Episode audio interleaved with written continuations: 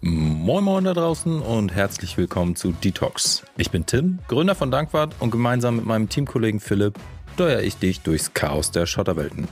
In regelmäßigen Abständen bekommt Philips Bike eine Wellnessbehandlung. Wir quatschen über Gear, Bike Tech und nehmen dich mit auf Philips Weg zum jetzt schon epischen Gravelrennen Tracker in Girona. Schnall dich an, lehn dich zurück und lass uns mit deiner heutigen Portion Gebrabbel und Getech-Talke beginnen. Viel Spaß mit der heutigen Detox-Session. Philipp, was geht? Wie geht's dir? Äh, sehr gut geht's mir. Es ist äh, kalt geworden. Das macht das Training ein bisschen eintöniger, weil man viel auf der Rolle sitzt. Aber ja, ansonsten alles top. Und selbst? Aber als äh, zukünftiger Gravel-Gott müsstest du doch jetzt eigentlich draußen fahren und das so richtig genießen. Endlich mal da draußen das Wetter so ein bisschen, äh, äh, stell dich mal ein bisschen auf die Probe. Das müsste aber eigentlich geil sein für dich, oder? Ja, es ist, also die Kälte ist das, was ich nicht so gerne mag. Ähm, ja, ja das ist okay. nicht mein das Ding. Ist verständlich. Für den äh, Tiroler hoffentlich anders sein. Ich wollte gerade sagen, ein bisschen mehr als minus acht dürften es da sein. Und ähm, ja, also hier habe ich das Problem, dass ich dann eher gar nicht so viel trinken kann. Ähm, weil irgendwie alles in den Flaschen immer einfriert. Ich habe schon isolierte Trinkflaschen auf den Weihnachtswunschzettel gesetzt, aber äh, ja, in Girona werde ich das Problem nicht haben. Also die werde ich da nicht brauchen, hoffentlich. Ja, das ist ja auch leider noch ein bisschen hin. Das heißt, bis Weihnachten kannst du auch nicht draußen trainieren. Äh, ja, ja, genau, so sieht's aus. Naja, also ich weiß ja nicht, wie lange das jetzt äh, so kalt tatsächlich noch bleiben soll. Und ähm, ja, so den, den einen Tag war ich bei minus drei äh, für drei Stunden unterwegs draußen. Es geht ja auch noch. Ne? Es ist vielleicht dann auch so die Mischung aus Schnee und Matsch und Kälte. Ähm, immer so eine Verletzungsgefahr, die damit ja auch einhergeht, wo ich aktuell dann ähm, ja lieber vernünftig bin, mich auf die Rolle setze und da kein Risiko eingehe. Ja, sehr vernünftig. Sowohl Rollenverweigerer wie ich, äh, die kommen im Moment auf sehr, sehr, sehr wenig Trainingsstunden. äh, beziehungsweise wenn ja. ich Rolle fahre, dann äh, ja meistens irgendwie immer nur so, keine Ahnung. Also auf jeden Fall nicht länger als eine Stunde. Und äh, eigentlich dürfen da immer nur Minuten stehen bei mir. Und äh, so mit 59 Minuten kommt man nicht so weit. Naja. Das, das stimmt ja. Wobei, also es gibt da ja auch Geheimnisse, ne, wenn man sich dann so ein bisschen zu beschäftigen weiß. Oder also ich wurde neulich gefragt, wie ich das mache, auch mal so so drei Stunden auf der Rolle zu sitzen. Ähm, man muss, glaube ich, einfach den Kopf sehr gut ausschalten können. Oder, das ist mein Trick, ähm, ich schalte ihn manchmal gar nicht erst ein. Ja, ja, das habe ich auch häufiger auf der Arbeit, das Gefühl bei dir. Ist, äh, genau. das sind dann die Tage, wo ich abends noch auf die Rolle muss, weißt du? Da äh, ja, lasse genau. ich lieber gleich aus und dann. Mh. Ja. Ja, dann geht bloß, das. Nicht, bloß nicht den Körper auf irgendwas anderes einstellen, direkt von Anfang an, alles auf Training ausgerichtet. Riecht. Ja, genau. Man muss im Mindset sein, ist so. Stark. Mega gut. Also du nimmst das ernst, das Ganze, das, das äh, gefällt mir. Sauber. Ja, ist natürlich schon schon eine Drucksituation, in die ich mich jetzt hier begeben habe, ne? Das äh, so, so öffentlich Podcast zu gestalten. Auch, ne? Absolut, ja. das ist motiviert, das ist gut. Jetzt, äh, es verfolgen jetzt alle von der deutsch-dänischen Grenze bis zur Elbe. Gibt's keinen Radfahrer, der nicht darüber Bescheid wissen will, wie du beim Tracker abschneidest. Und wahrscheinlich so, noch darüber hinaus. So sieht's aus. Ja, genau. Genau. Ähm, das ist auch das, worüber wir auch eigentlich reden wollen. Äh, wie kriegen wir es hin, dass du trotz so wenig draußen Training es hinkriegst, da einigermaßen vernünftig abzuschneiden. Und äh, wir versuchen natürlich vor allem alles äh, nur Erdenkliche aus deinem Fahrrad rauszuholen. Äh, und darum soll es auch jetzt wieder heute in der Folge gehen. Ähm, wir sind letztes oh. Mal so einmal über deine Schaltgruppe gegangen, was du da fährst. Und heute wollen wir uns einmal deine Laufräder angucken. Mm, du hast letztes Mal schon angeteasert, du hast im Moment einen Alu-Laufradsatz von Fulcrum drauf. Ähm, genau. Den DW900, äh, wenn ich richtig im Kopf habe. Absolut, ja. Der ist genau, es. also ein Laufradsatz äh, mit ähm, den viele Hersteller vielleicht auch als ähm, oh, ja als Erstausstatter Laufrad draufbauen.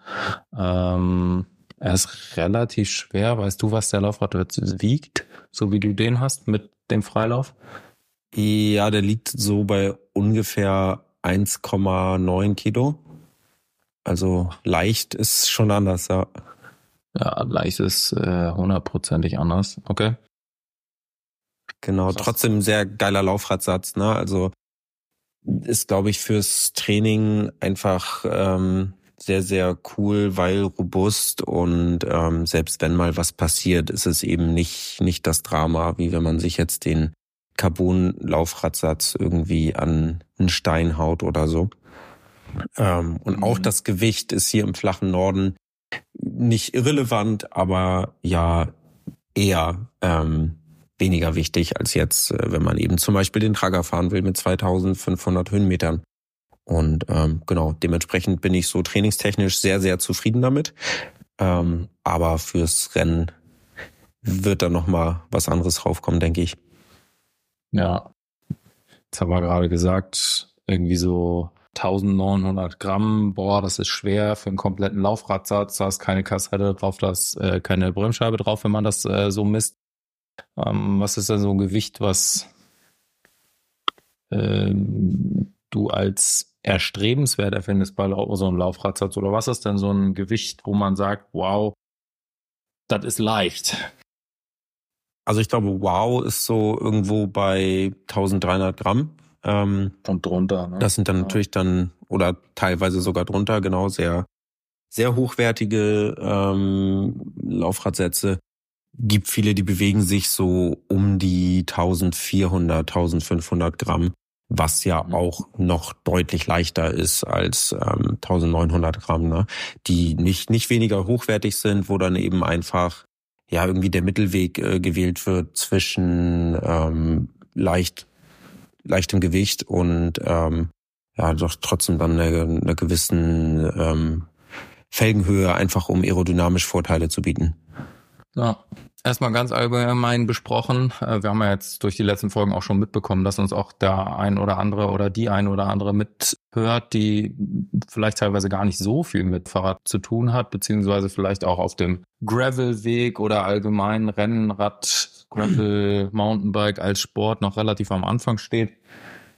Ähm, einmal zum Laufrad allgemein. Also Laufrad besteht letztendlich aus, ich würde mal sagen, vier Bestandteilen. Ist einmal der, die Felge an sich, der Felgenring, der Überspeichen und die Nippel, also das entsprechend, wo was in der Felge reingesteckt wird als kleines Köpfchen, wo die Speiche reingeschraubt wird dann mit der Narbe, also dem letztendlich in der Mitte, wo dann die Achse durchläuft und das Ganze mit dem Fahrrad verbindet, äh, verbunden ist. Das sind die vier Bestandteile vom Laufrad. Ähm, jetzt bei deinem Laufrad von Fulcrum kommt mehr oder weniger alles aus einer Hand. Fulcrum, italienischer Hersteller äh, und Tochterfirma von Campagnolo. Also nicht ganz so unerwartet, dass du dich vielleicht für so einen Hersteller entschieden hast. Mm. Das ist richtig.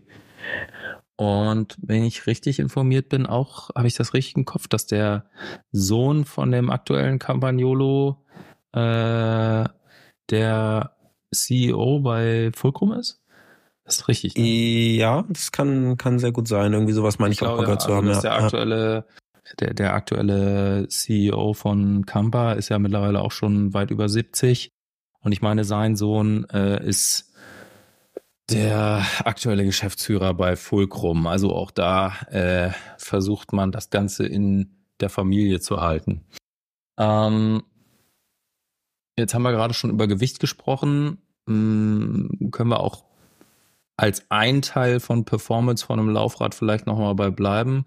Ähm, aber es gibt noch andere Dinge, die die Performance äh, von einem Laufrad ausmachen. Also zum einen das Gewicht, äh, zum anderen aber bestimmt auch, ähm, wie robust letztendlich dann die einzelnen Komponenten sind. Mhm, vor allem dann natürlich der Felgenring, wenn es irgendwie um beim Gravel vielleicht auch mal Schläge vom Untergrund geht oder irgendwie sowas, aber auch Steifigkeit, wenn man irgendwie im Antritt ist. mm, dann ist auch da äh, definitiv Last drauf und das muss ordentlich verwindungssteif sein.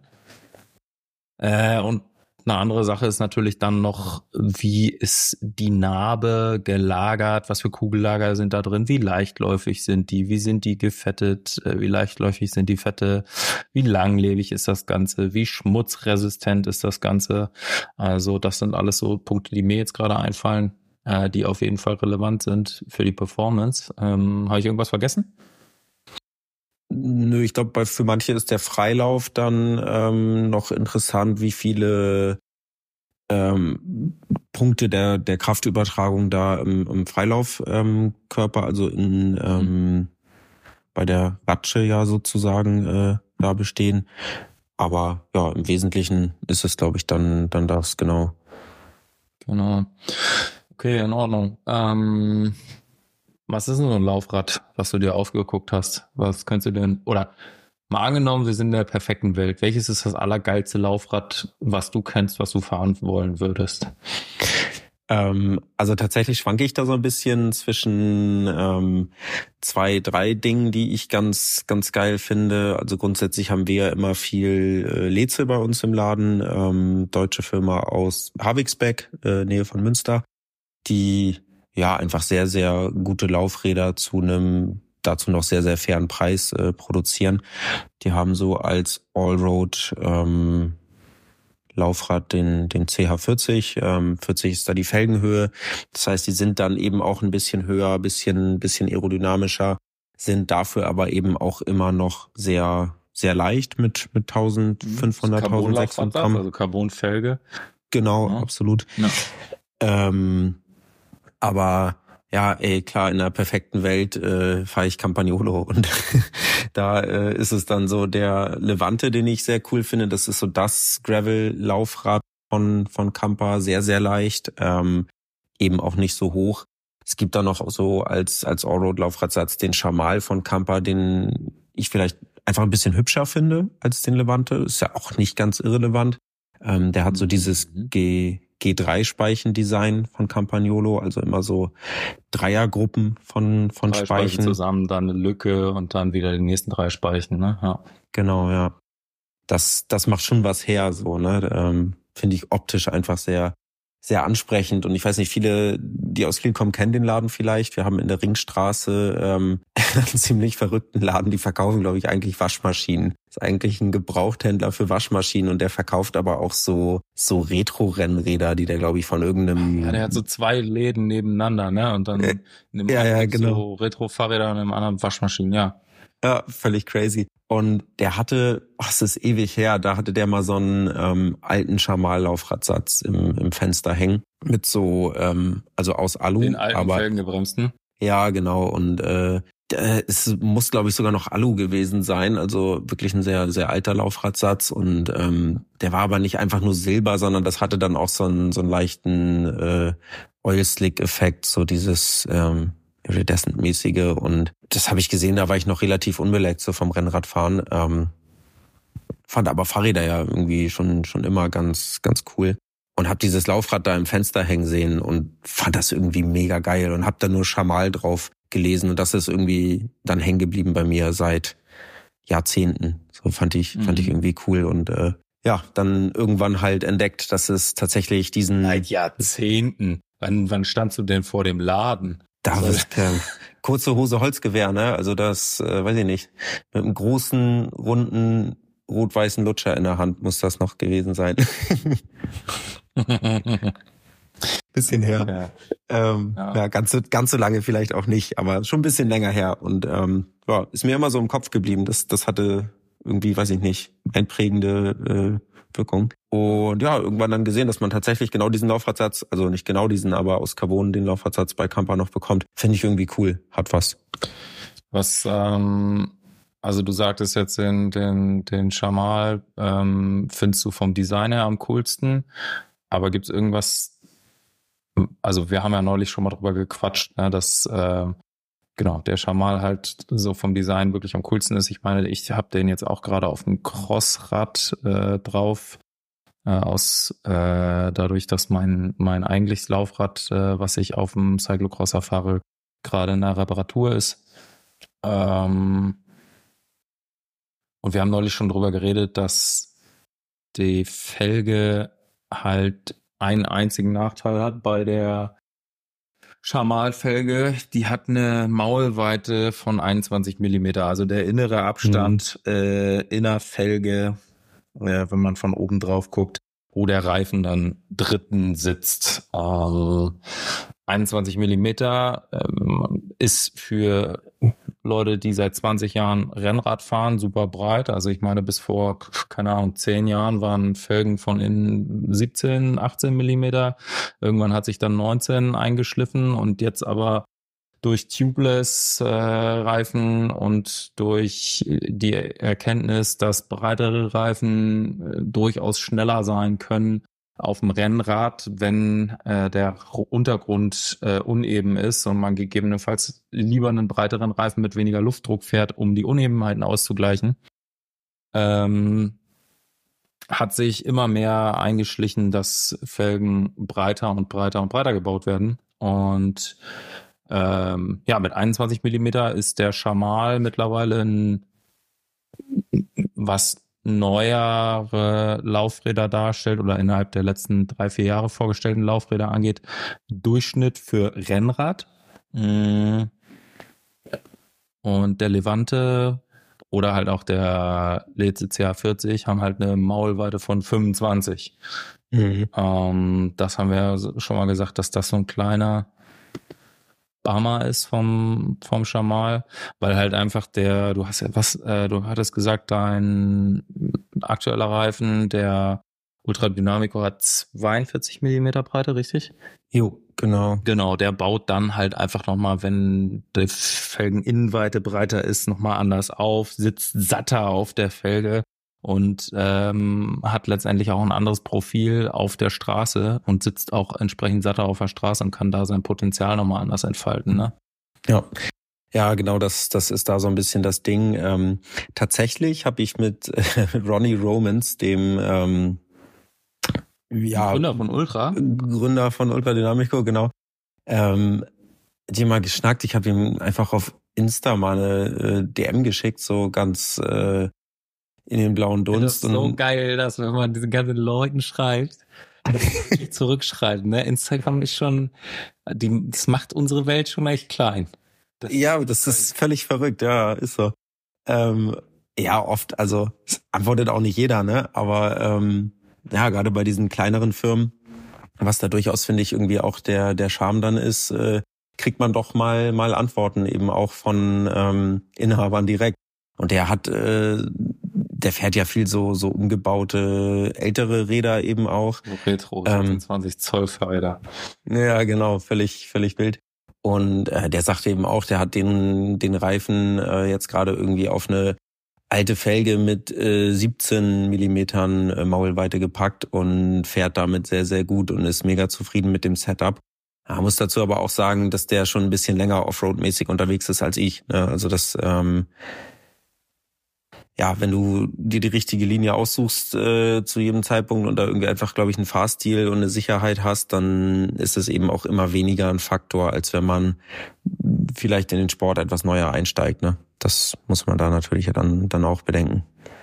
Ja, ja, und also was halt das Ding ist, also der, also klar, funktionieren tut das. Darum ging es mir ja auch gar nicht, sondern es ging mir eher so darum, wie liegt der Reifen auf der Straße und gerade in technischen Gefilden, wie viel Auflagefläche hat dein Reifen auf der Straße? Also für äh, euch da draußen, dass ihr euch das mal so vorstellen könnt, ihr müsst euch das vielleicht mal so vorstellen hm, wie ein Luftballon. Und wenn ihr jetzt äh, die Felge seht, dann ist die Felge beim Luftballon, das der Einlass quasi vom Luftballon, wo die Luft reingeht. Bei einer schmalen Felge ist dieser Einlass ganz schmal und dann wird der Luftballon breiter und breiter und breiter und geht oben wieder zusammen. Ist also relativ rund äh, oder beziehungsweise relativ eiförmig so, ne? Hat oben ein Ei und unten dann auch wieder diese schmale, äh, äh ja, diesen schmalen Einlass. Wenn man halt einen breiteren Einlass hat für den Luftballon, äh, dann beult der sich gar nicht so weit nach außen auf und wird oben auch nicht so super spitz, sondern ist oben wesentlich runder und hat letztendlich als wesentlich mehr Kontaktfläche äh, mit der Straße. Und das äh, sorgt natürlich einfach dafür, dass äh, du ja in Kurven auf Sand im Offroad-Bereich mehr Grip hast, ne? Voll, ja. Ist auch immer die Frage, was man machen will, ne? Also wer äh, den jetzt nicht kennt, der sollte sich äh, Ronnie Romans auf Insta vielleicht mal anschauen. Also der äh, fährt in abgeschnittenen. Vor allem einfach um den Style. Ne? Also der, der würde sich das gar nicht, also ja, der hat ein Image, was er erfüllen muss und äh, da, der könnte gar keinen neuen modernen Laufradsatz fahren. Ne? Das auch genau und also der hat, glaube ich, einfach da auch eine andere Zielsetzung. Ne? Der fährt in abgeschnittenen Jeans-Shorts, die er sehr gut tragen kann. Das muss man neidlos anerkennen. Ähm, und der fährt auch krass Fahrrad, aber ähm, da geht's halt selten um irgendwelche Zeiten oder so. Ne? Das, ja. das ist dann auch ein, ein anderer, ein anderer Ansatz einfach, ne? Ja. Ich will dich nochmal testen und ein bisschen herausfordern. Also testen gar nicht so gemeint, sondern äh, insofern herausfordern, als dass ich äh, eine Sache bemängeln möchte an deinem Wunschlaufradsatz und äh, will mal gucken, was du davon hältst. Campagnolo und auch Fulcrum, dafür bekannt, ähm, keine Industriekugellager, also komplett gedichteten Kugellager in ihren Narben zu verbauen, mm, so wie Leze das zum Beispiel macht. Also ähm, wirklich richtige äh, einzelne Kugellager, ähm, die man dann auch komplett austauschen kann, sondern ähm, Kampa verbaut äh, Cup-and-Cone-Lager. Das heißt, der Konus ist fest äh, in der Narbe eingepresst. Man kann die zwar auch rausziehen und austauschen, aber es ist nicht so, als dass man hm, wie man das heutzutage vielleicht so standardmäßig kennt. Äh, äh, ein komplettes Kugellager mit Kugeln und außen ähm, der kompletten Lagerschale ausbaut, ähm, sondern du nimmst letztendlich nur den Kugelring, äh, also das kleine, ja. Den Käfig, ne, wo die Kugeln der Käfig, dann, dann Dankeschön, ich kam nicht auf den Namen. Genau, also diese, ähm, ach so, der Käfig mit den Kugeln. So, das ist es. Ey, dieses Wort, ne? Ich weiß nicht, warum ja. ich das immer vergessen. Also du hast einen kleinen Kugelkäfig, wo die einzelnen Kugeln drin sitzen. Die werden in die eingepresste äußere Lagerschale, die äh, ja paradoxerweise innen in der Narbe sitzt, äh, eingelegt und dann äh, wird von außen äh, der äußere Konus draufgeschraubt äh, und damit sind die, ja, ist das Kugellager dann letztendlich in der Narbe drin. Aber es ist keine Einheit, die man so in sich komplett rausnehmen kann. Kritik daran ist immer, es ist nicht so gedichtet wie ein Industriekugellager. Ist also wesentlich ja, Schmutz, ja. Staub und äh, feuchtigkeitsempfindlicher oder auch Wasser, je nachdem, wie man fährt. Und gerade im Gravel-Bereich ist das natürlich äh, ein großes Problem. Und zweiter Kritikpunkt, dadurch, dass du ja tatsächlich die äußeren Schalen verschraubst und damit auch das Spiel in der Narbe beeinflussen kannst. Ja, also wenn das nicht genau auf den richtigen Punkt verschraubt ist, entweder dreht sich das Rad gar nicht mehr so wie soll, weil es zu fest verschraubt ist, oder auf der anderen Seite äh, kann es einfach sein, dass es zu locker ist und du dann so ein, ein Spiel in der Narbe hast. Also das Rad wackelt so leicht rechts und links, äh, weil die Achse sich so ganz minimal hoch und runter bewegen kann.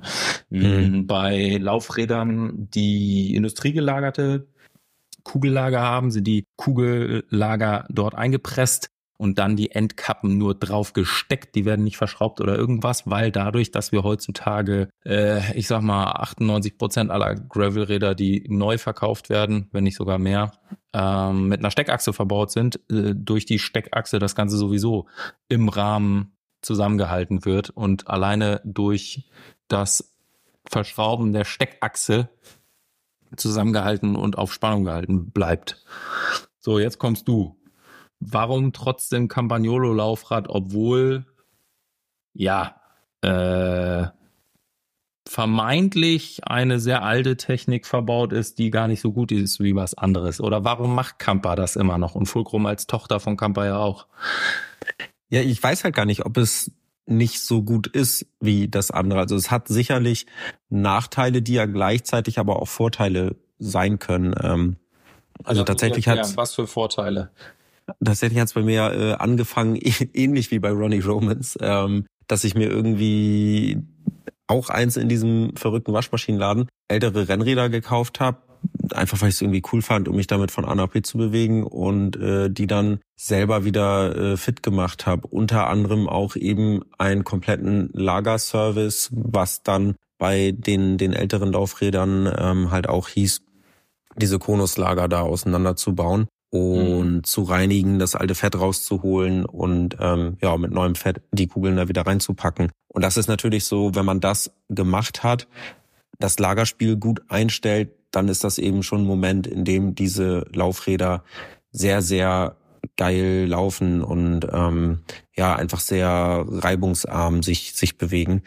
Und das ist so das, was ich damit meine, so, ne, das ist halt irgendwie auch ein Vorteil, dass man ja so ein Service vielleicht öfter mal durchführen muss. Umso öfter, je mehr man Gravel fährt, je mehr Feuchtigkeit und Dreck da dann irgendwie den Weg ins Lager gefunden haben kann aber dass eben dieser Service überhaupt durchzuführen ist, im Gegensatz zu einem Industrielager, was du halt immer ausschlagen und ähm, komplett austauschen, neu einpressen musst. Ja, das heißt. Ja, gut, aber also, also da muss ich jetzt tatsächlich äh, schon sagen, du kannst ja auch bei einem Industriekugellager äußere Staubkappe oder Staubsiegelung runternehmen, entsprechend das Kugellager spülen und dann wieder neu fetten, das geht schon, ne? Was ich halt irgendwie so schwierig finde bei den Kamp, also ich ich habe auch Camperlaufräder und finde die geil und fahre die gerne, aber was ich irgendwie immer so ein bisschen schwierig finde, ist, wenn da einmal Staub drin ist, dann reibt sich das echt schnell in diese Lagerschale rein und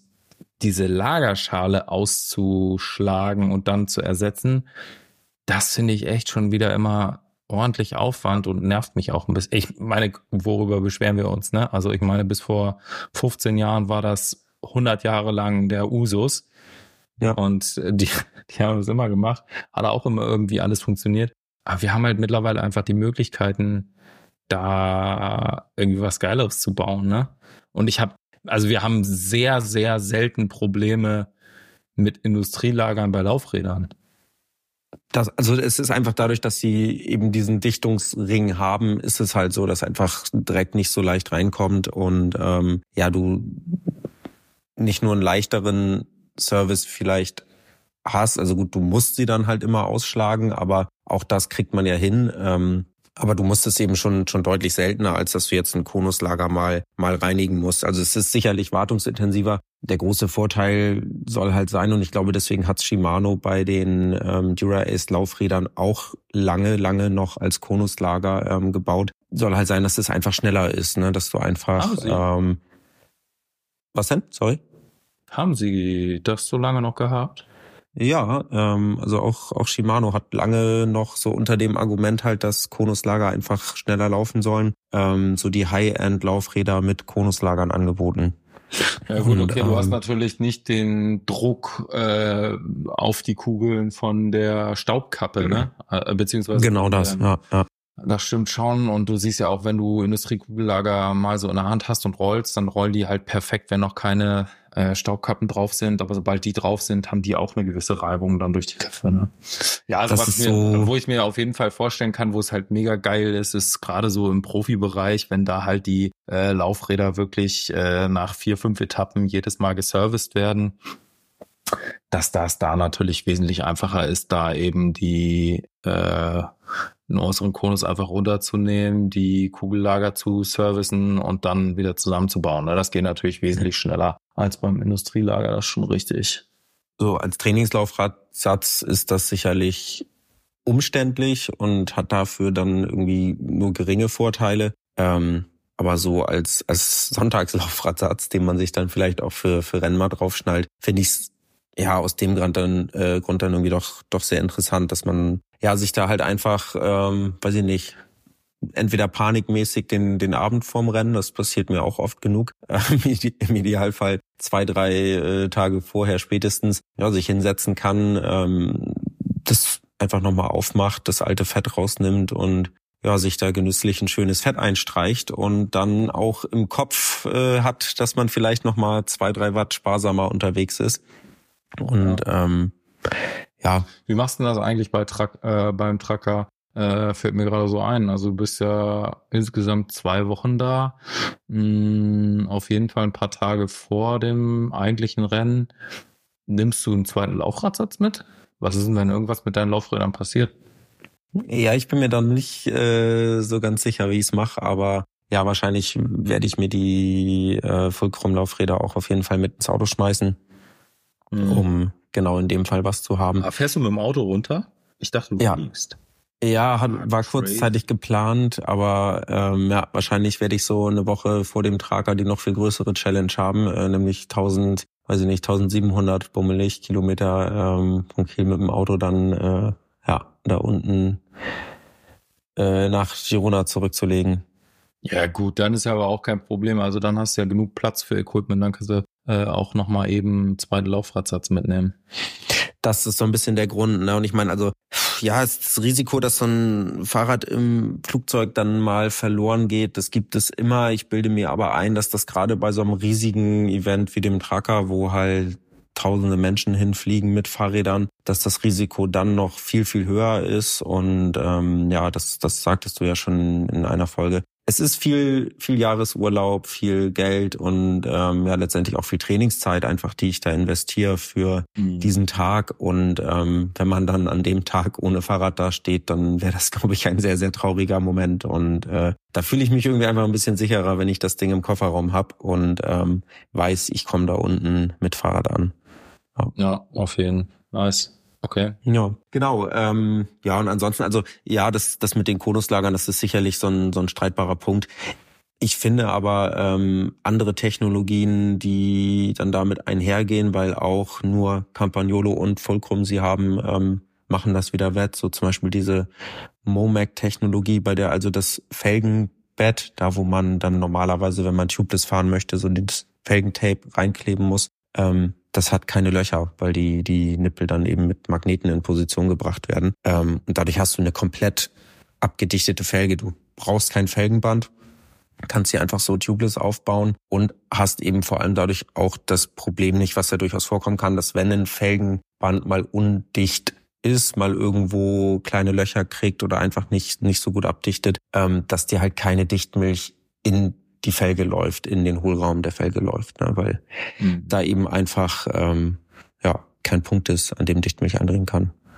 Ja. Spannend.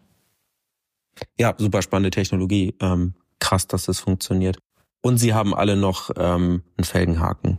Das ist ja auch so eine etwas neuere Entwicklung, dass Felgen irgendwie hookless gebaut werden, weil das dem Reifen irgendwie auch nochmal helfen soll, sich dann ähm, besser aufzubauen auf der Felge, gerade für breitere Reifen. Ähm, ein Punkt ist, zwar eine Technologie ist, ja, weiß ich nicht, von der ich jetzt nicht so 100 hundertprozentig überzeugt bin. Wir haben ja neulich mit einem Kollegen, mit einem guten Kumpel geschnackt, ähm, der, glaube ich, was Laufräder angeht, also als ich auf jeden Fall da nochmal bewanderter ist und eben auch sagte, dass er jetzt so von dieser hakenlosen Technologie nicht überzeugt ist da nicht so richtig gute Erfahrungen mitgemacht hat.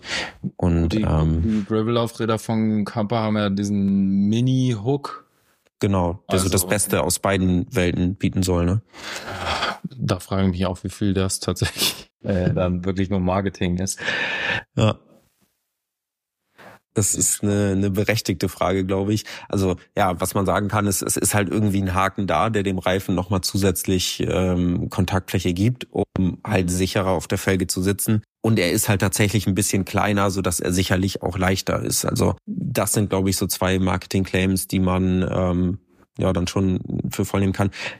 Beim Rest weiß ich es auch nicht. Aber das weiß ich eben auch bei Hookless schon nicht. Und ähm, deswegen denke ich mir so, auch wenn Hookless funktioniert, ähm, die Technik mit Haken, das ist die, die man schon viel, viel länger fährt, die einfach irgendwie erprobter ist und wo ich dann im Zweifelsfall, wenn ich da mit, weiß ich nicht, 40 Sachen oder so in der Gravel-Abfahrt bin, ich dann mein Leben lieber anvertraue. Ich hoffe, du fährst schneller in einer Gravel-Abfahrt. Also wenn das wirklich nur Feldweg ist, dann fährst du auch nicht nur 40, da kannst du auch Gas gehen. Ja, ich meine jetzt so losen Kram und so, aber ja, so wenn so feldwegartig, dann äh, dann wird's schneller und dann bin ich, also da ist es dann aber glaube ich auch nicht so entscheidend, ob die Felge hookless ist oder nicht, weil da erwartet man dann ja weniger Schläge. Mir ging es jetzt so um, um, um die Schläge auf die Felge, auf den Reifen, ja. wo man ja, weiß ich nicht, in, in manchen Straßenrennen ja aber auch schon, ne, so gerade die Eintagesklassiker, ähm, den ein oder anderen Tubeless-Reifen schon von der Felge hat platzen sehen. Und ähm, da denke ich mir, man weiß es natürlich am Ende nicht, ob das einen Felgenhaken verhindert hätte oder nicht. Aber es macht trotzdem was mit einem, das zu sehen, ne? Ja, auf jeden Fall, klar ähm, wo wir jetzt gerade schon bei dem Thema sind, Tubeless oder Schlauch. Ich weiß nicht, ob wir das schon mal besprochen haben. Was wirst du fahren? Ich meine, ich habe letztes Mal schon gesagt, dass ich ähm, Tubeless äh, ja als äh, jemand, der jetzt ja eher so aus dem Straßenradsport kommt, ähm, bisher noch nicht fahre, aber es für den Trager auf jeden Fall so aufbauen werde. Doch, doch. Ähm, einfach weil es halt die, die ja, Chance würde ich aber auf jeden Fall empfehlen, das mal nochmal schon mal vorher auch schon mal drauf zu machen, ein bisschen zu üben. Und dir vielleicht auch irgendeinen Reif, alten Reifen mal äh, zu schnappen. Ähm, können wir mal gucken, ob wir noch irgendwas rumliegen haben von irgendeiner Rapper oder irgendwas. Weil gerade so dieses Pluggen, also dieses äh, so eine Reparatur-Teer-Wurst da reinzudrehen und das sollte man vielleicht ein paar Mal gemacht haben. Definitiv. Äh, vor dem Definitiv. Wettkampf und nicht direkt im Wettkampf das erste Mal üben. Gerade als Veganer bin ich mit Wurst ja eh nicht so bewandert. Ähm, ja, da werde ich die ein oder Nee, aber also Stunde ich meine, brauchen ähm, hat man ja auch bei, ich weiß nicht, war das Gravel Europameisterschaft oder sowas, da hatte Greg van Avermaet irgendwann äh, einen Platten, der ja mhm. wirklich echt ein erfahrener Radfahrer ist, aber eigentlich halt nur Straße gefahren ist, der jetzt halt auch in Ruhestand gegangen ist, der ist da halt auch, ich glaube, sein erstes offizielles Gravel-Rennen gefahren. Der hatte irgendwann Platten und der wusste sich auf jeden Fall nicht so richtig äh, selber zu helfen. Äh, das haben sie auch schön live und groß im Fernsehen gezeigt. Äh, das schon schon doof, wenn das Teamcar fehlt, ne?